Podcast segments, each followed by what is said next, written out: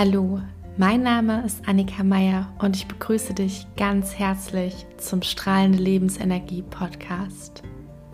Deinem Podcast, der dich dabei unterstützt, noch mehr bei dir anzukommen und deine wahre Stärke zu leben.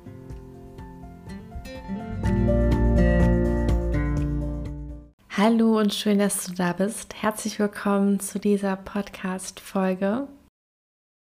In der heutigen Folge geht es um das Thema Seelennahrung und die kleinen Helfer des Alltags. Vielleicht kennst du das auch. Es gibt Zeiten oder Tage, da kommen wir so ein bisschen aus unserem Rhythmus.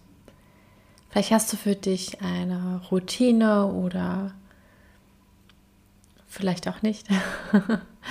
aber trotzdem hast du wahrscheinlich etwas, das du als deinen Alltag beschreibst und ein Gefühl, das dich in diesem Alltag begleitet.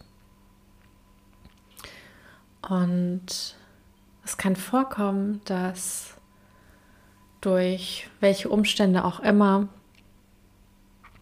wir uns in diesem Alltag nicht mehr wohlfühlen oder auch einfach aktuell in unserem Körper, in der aktuellen Situation einfach das Gefühl haben, irgendwas fühlt sich nicht stimmig an.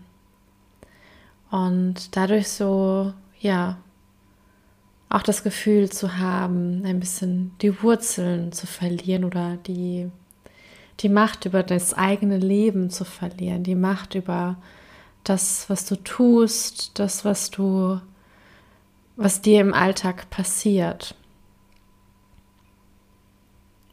Häufig ist damit auch verbunden, dass wir Dinge tun, die vielleicht unbewusst geschehen, dass wir ja unbewusst unachtsam handeln, obwohl wir das gar nicht möchten. Und besonders in diesen Zeiten, die jedem also bei jedem immer mal wieder vorkommen, auch bei mir, wo ich merke, wow, Annika, du bist gerade gar nicht bei dir, du bist irgendwie ganz woanders. Und manchmal ist es nur ein Moment oder nur ein Tag. Manchmal zieht sich das aber auch über einen längeren Zeitraum. Und dabei ist es ganz wichtig in diesen Zeiten, für sich so kleine Helfer zu haben. Wie so ein kleines Kit, ein kleines Erste-Hilfe-Kit, das dich in diesen Zeiten unterstützt, von denen du weißt, das sind Dinge, auf die ich mich verlassen kann. Und das kann so etwas sein wie eine tägliche Routine, dass du zum Beispiel jeden Morgen meditierst und merkst, okay, ich habe das in letzter Zeit ein bisschen schleifen lassen, aber ich weiß, wenn ich wieder damit beginne und jeden Tag meditiere, dann wird es mir besser gehen.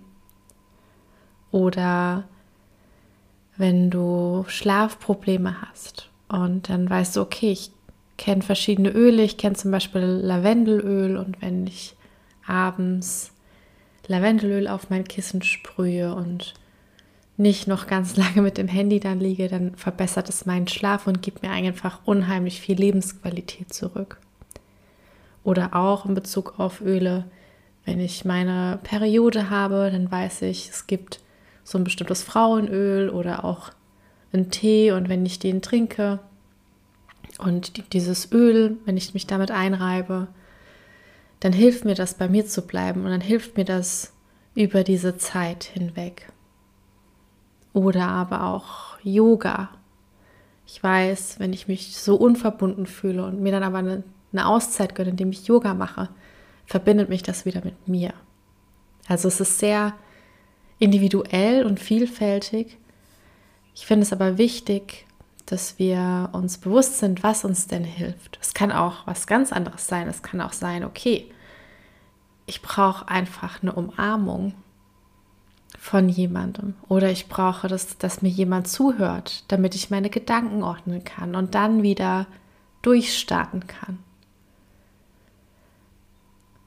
Und damit du diese Helfer für dich parat hast, kannst du dir im Vorfeld Gedanken machen, was die Dinge sind, die dich in Phasen, in denen du dich ja nicht verbunden fühlst oder in denen du dich unsicher fühlst. Jeder von uns kennt wahrscheinlich diese Phasen und für jeden sind die nochmal anders.